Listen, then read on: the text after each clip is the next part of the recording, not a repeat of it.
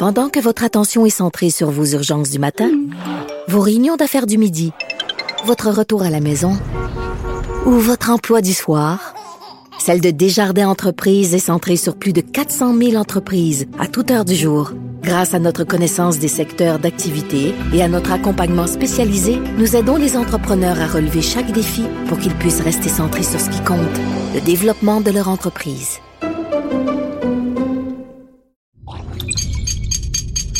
Cube Radio. Salut, c'est Charles Dran avec l'équipe dans 5 minutes. On s'intéresse aux sciences, à l'histoire et à l'actualité. Aujourd'hui, on parle d'eau, d'hydratation. Le guide alimentaire canadien recommande de faire de l'eau sa boisson de choix pour garder une bonne santé et surtout d'éviter les boissons trop riches en sodium, en sucre et en gras. Par contre, il ne fait aucune mention de la quantité alors qu'on entend souvent qu'on devrait boire au moins 2 litres d'eau par jour. Alors qu'en est-il? Voici Sophie Croteau.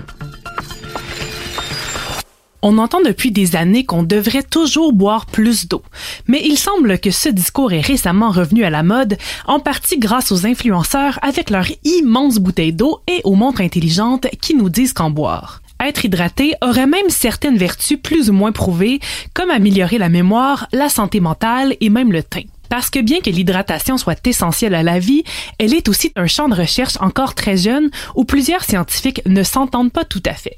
On s'entend au moins sur ce à quoi sert l'hydratation dans le corps. Maintenir l'équilibre entre les électrolytes et l'eau dans les cellules, garder les muscles flexibles, maintenir une température corporelle adéquate et distribuer les nutriments dans le sang. Mais lorsqu'on se demande combien de liquide on devrait ingérer pour être adéquatement hydraté, la réponse se corse. D'abord, on sait qu'il n'y a malheureusement pas de formule magique qui serait la quantité idéale pour tous les êtres humains. L'idée du 2 litres ou des 8 verres d'eau par jour est même complètement erronée parce qu'elle viendrait d'une mauvaise interprétation d'un document gouvernemental américain de 1945 qui disait simplement qu'environ 2,5 litres de liquide serait une quantité acceptable pour un adulte moyen, mais que celui-ci l'absorberait déjà à travers les aliments qu'il mange chaque jour. Aucune mention donc de boire cette quantité en liquide en plus des repas parce qu'effectivement, l'eau des aliments est probablement suffisante pour nous tenir hydratés. En fait, la quantité de liquide dont on aurait besoin dépendrait surtout du contexte. Quelqu'un qui est sédentaire et qui travaille tous les jours dans un bureau climatisé aura nécessairement beaucoup moins besoin de s'hydrater que quelqu'un qui fait du sport tous les jours ou qui travaille à l'extérieur. Nos besoins dépendent aussi de notre poids, de notre âge et de notre état de santé, des facteurs qui varient énormément au cours de notre vie. Mais alors, comment savoir si on est déshydraté? Certains scientifiques nous disent de nous fier à la couleur de notre urine alors que d'autres affirment que ce n'est pas un indicateur fiable, comme elle change trop souvent, par exemple selon notre alimentation. Dans tous les cas, un fait est clair. Avoir une urine claire n'est pas un signe qu'on est adéquatement hydraté, mais plutôt qu'on a ingéré trop de liquide et que notre corps rejette le surplus inutile. On peut même se surhydrater en buvant trop d'eau, ce qu'on appelle l'hyponatrémie, et qui peut emmener de graves conséquences comme le coma et même la mort. La seule façon fiable de savoir est donc tout simplement de se fier à sa soif penser que l'eau est la seule boisson acceptable pour s'hydrater est aussi problématique. En effet, une étude publiée en 2015 dans le American Journal of Clinical Nutrition a prouvé que toutes les boissons se valent lorsqu'on parle d'hydratation et donc que la prétendue déshydratation causée par le café ou l'alcool n'a pas vraiment d'impact sur le corps. C'est sans compter que les aliments riches en eau, comme les soupes, les fruits et les légumes, sont aussi des options tout à fait acceptables pour rester hydraté.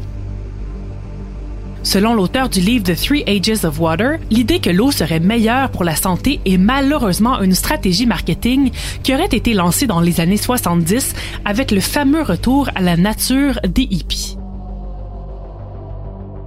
Des compagnies auraient profité de la nouvelle popularité de l'eau comme boisson santé pour vendre des bouteilles de plastique, réutilisables ou non, contenant le fameux élixir de vie. Une stratégie marketing est aussi derrière le mythe qu'on devrait prendre des boissons sportives avec des électrolytes après un grand effort physique, ce qui aiderait à hydrater et à rebalancer la quantité d'électrolytes perdus dans la sueur. Ce serait Gatorade qui aurait poussé l'idée dans les années 80 en mettant de l'avant toutes les données possibles sur le fait qu'on devrait boire avant d'avoir soif, ce qui a fini par être accepté comme un fait, surtout dans le monde du sport. C'est maintenant prouvé que seuls les sportifs de très haut niveau pourraient bénéficier de telles boissons et que même pour eux, manger une simple banane serait tout aussi bénéfique, sinon plus, qu'une boisson sportive sucrée. Ce qu'on en retient, c'est un peu le même principe qu'avec l'alimentation en général. Il n'y a pas de formule magique sur la quantité de calories à manger, pas plus que sur la quantité de liquide à ingérer. Il faut tout simplement se fier à nos bons vieux signaux corporels comme la faim et la soif pour savoir ce dont on a besoin et s'assurer de rester hydraté quand on sue beaucoup à cause d'un effort ou d'un problème de santé comme la gastro. Ouais, à force de vouloir trop optimiser notre quotidien avec la science et la technologie, on en vient souvent oublier que le corps humain est en soi une machine assez bien huilée qui est faite pour euh, nous faire savoir ce dont on a besoin et quand. Suffit parfois juste de réapprendre à l'écouter. Merci Sophie Croteau, c'était en cinq minutes.